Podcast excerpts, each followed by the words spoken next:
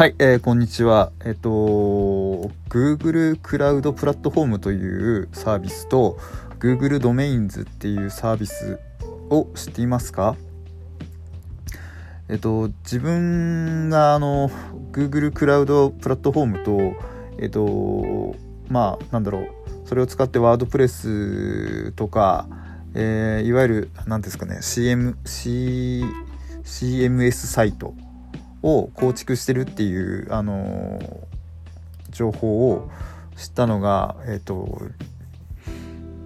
今年の初めかもしくはもうちょっと前なんですけども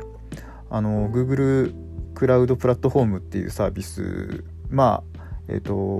Amazon にも同じようなサービスがあるんですけども Amazon ウェブサービスだったかな、えいわゆる、あの素人なんで説明がすごく難しいんですけど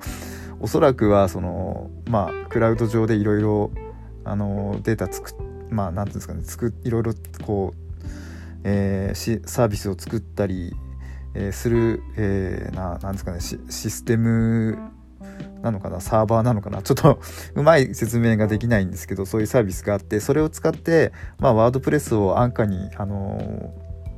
立ち上げませんか？みたいなそういうあの、えー、のを Facebook のイベント紹介のページだったかなんだかで読んでちょっと興味を持ったんですね。ただあの実はえーと、Amazon の方のそのウェブサービスの方 AWS っていうものに関してもあの結局はうまくできなくてそのまま放置して、えー、1年大体ここの手のサービスは1年間その使って1年間はその無料で使えるんですけど2年目からその接続料とかいろいろこう課金されていくわけなんですけども。で1年経ってその請求が来てあららと思ってまあそっちは、えーと、ストップしてでただあの、まあ前も前々から何度もお話ししてる通りあの来年の1月1日2019年の1月1日で5周年なので、まあ、自分の、まあ、屋号の入った、えーと、ウェブ、まあ、ホームページなりなんなり、えー、例えばメールアドレスなんかもドメイン取ってやりたいなっていうのもちょっと思っていた部分があってでまあ無料で1年使えるんであればっていうことで、えー、挫折しながらも今、えー、Google クラウドプラットフォームに、えーと、ワードプレスを立ち上げてやっています。えーと、この Google プラットフォームあ Google クラウドプラットフォームの中ではいろんなあの、まあ、CMS コンテンツマネジメントシステムが使えるようで、えっと、ゴーストとかっていうなんか自分もよくわからないんですけども CMS コンテンツマネジメントサービスみたいなのも使えるようです。他にも多分いろんなえーと、サービスが使えるんじゃないかなって思っていて今ざっくりこう検索しただけでもあのまあブ こ Google なんで当たり前なんですけどブロガーとかえっ、ー、とコンクリートコンクリート5っていうやつとかえー、100いろいろあるみたいですね。自分もちょっと知らないその C CMS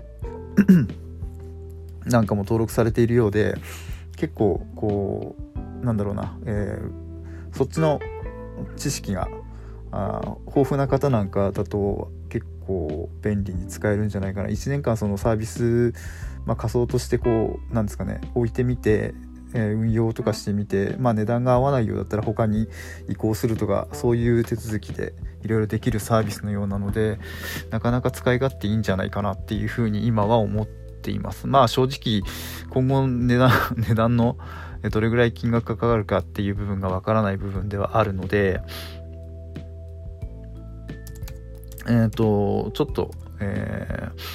ー、どうするかなっていうところもあることはあるんですけどただ今今のところは特にあの不便も感じないのでこちらで行こうかなと思っています。はい、でこの、えーと、サービスを使って一番困ったところっていうのがいわゆる、えーと、SSL、あの HTTPS っていう S を取得する、まあ、なんつうかセキュリティ認証なのかちょっと自分も知識はないんですけども、えーと例えば Google のあの Chrome の方で、えー、サイトを立ち上げた時に HTTP えー、だと,、えーと、保護されていないっていうような、えー、表示になるんですね。あのブラウザの、えー、URL を入れるところなんですけどもでそこはまあ、えー、保護されていないより保護されている方がいいそれに越したことはないのでそれを、えー、取得しようと思ってですねいろいろウェブサイトとかあと人のブログなんかを読んで挑戦してみたんですけどなかなか難しくでかつそのみんな簡単にできたっていうふうに言うんですけれどもそのブログ自体がブログっていうかそのやり方を説明しているサイト自体が英語でできているので実際その英語の通り多分コピペでいけるんだろうなと思ってコピペでやっていってもなかなかうまくできないと。で最終的にどうやってやったのかっていうとまあもそのえっ、ー、とやり方を紹介してるページで手順にちょっと沿ってやったんですけれどもその時に、えー、と今までは動画を無視して全部その何でしょう書いてある英文を訳しながらこう、えー、コピーしたりとか入力したりしていったんですけれどもそれをその最後に、えー、認証を取った時っていうのはあの動画を片方で見ながら、えー、そのサイトの、え、いわゆる、え、コマンドラインを、えコピーしながら入力しながらみたいなことでやっていってようやく、えクリアすることができました。おそらくここが一番あの難しいとこなんじゃないかなと。ドメインにとってドメインをそのえー、いわゆる、え、Google クラウドプラットフォームの中で、え連携させて有効化させて、え、自分のサイトに割り当てるのはなんとかできたんですけどもそのコマンドライン、えー、ちょっと自分も詳しくない。シェルシェルコマンドというかなんというかそこがすごくこうアレルギーで 要は今まで Mac とか Windows とかを見ていてそのコマンドラインをいじることっていうのはもうほぼゼロなんですよね。実際いろんなあのパソコンで作業はしてるんですけれどもそこをいじるということはあ全くない。ことなので、まあ、たまにちょっとその、えー、システムをいじるっていうことはあの Mac 上でのコマンドシェルを使ってやることはあるんですけどももうそれも本当に簡単にできる、えーと、何をしたらどうなるっていうの結果が分かってることをやっているだけなのでゼロからそのまあえーと、中身のそのデータをいじったりとか、えー、読み込ませてきてそれをインスあの画面上でのインストールって、えーと、経過のバーが出ると思うんですけどもそういうのも全然なくてただ単にその画面上で何が起きてるか分かんないブラックボックスの中に手を突っ込んでゴソゴソゴソやるっていうのはなかなかこうちょっと勇気がいるし失敗するともうそのえー、ワードプレス、まあ何、えー、ですかね、えっ、ー、と、復旧の方法とかもいろいろあるとは思うんですけども、ちょっと自分はそのコマンドラインでエラーして、もう動かなくなったものをなんとか復旧させるっていう術がもう全然わからなくて、えっ、と、5回、6回、下手したら10回以上、そのワードプレスのサイト、ああ、やっとできたなんて言って作ったものを、もうゼロから組み直してっていう作業を何何度となくやりました。はい。もう今も本当にそんな状況になったらもう泣くしかないっていうところで今やっているんですけどもでえっ、ー、とまあ何が言いたいかというとですね今後あの、まあ、ワードプレスに限らないとは思うんですけども、まあ、自分でウェブサイトを立ち上げたりとかコンテンツマネジメントサービスとかで、えーと、ブログを作りたいとかって言った場合にこの Google クラウドプラットフォームのソリューションっていうか何ていうんですかねサービスというかはまあその Amazon ウェブサービスに比べては安価だということを歌ってってる、えー、ブログを見かけました。実際もまだ、あのー、自分もあのなんでしょうね。えっ、ー、と無料期間中というか そのクーポン期間中なのでまだ実際実際の料金が発生しているわけではないのでどの程度お金になっているかわからない、まね、あの分かんないところではあるんですけどもただまあこういうサービスを使って、えーと、ウェブのやり方に親しんでいくっていうのはある種、まあ、正解なのかなと思っているところであります。あのなんでかっていうと例えば、えー、桜サーバーとかいろいろサーバーはあるんですけどそのサーバー類っていうのは、えー1ヶ月無料とか2ヶ月無料っていう風なニュアンスなんですね。さすがに1年無料とか3万円分まで、えー、無料ですっていうのはどこにも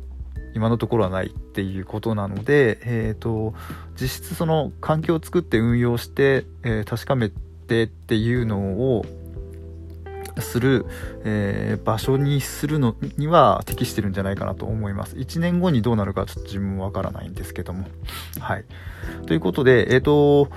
あとそうですね、あの、Google、えー、ドメイン、Google ドメインズっていうサービスがこれもああるんですけどもここは正直あのお名前 .com とか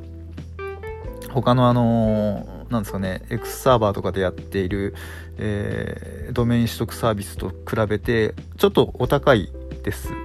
感覚的に言うと,、えーと、他のところだと、まあ、例えば Google じゃなくてお名前 .com とか、まあ、その他の、えー、ドメイン取得サービスだと1000 100いくらとか980円とかその程度のものが、えーと、Google ドメインズだと1400円とか1500円とかっていう金額になります。で他の方も言ってたんですけどまあ実際自分はあの Google ドメインズで初めてドメインを取得して他のドメイン取得サービスは知らないのでえっ、と何とも言えないんですけれどもあの お名前 .com さんとかその他のドメイン取得サービスさんとか、まあ、もしお名前出して申し訳ないんですけども、えっと、そのブログによるといろいろその DM 登録したメールアドレスに DM がたくさん届くと。でそれが煩わしいということらしいんですね。で実際自分もまああの繰り返しになるんですけどそういうサービス使ってないのでどの程度来てすごい大変だとかっていうのはわからないんですけれどもただ Google ドメインズに関しては DM 一切来ないです今のところは。はい、その煩わしさはないっていうふうにそのブログで書かれている方も言ってたのでまああの実際えっ、ー、とメー、えーと、DM とかでメールホルダーがいっぱいいっぱいになってぐちゃぐちゃになることは今のところはないのでそちらは良かったかなと思っております。はい。えっ、ー、と実は自分もすごく過去にですねえっ、ー、とドメインは取得せずなんですけども、えーと、ホームページを立ち上げていろいろ遊んでたことはありました、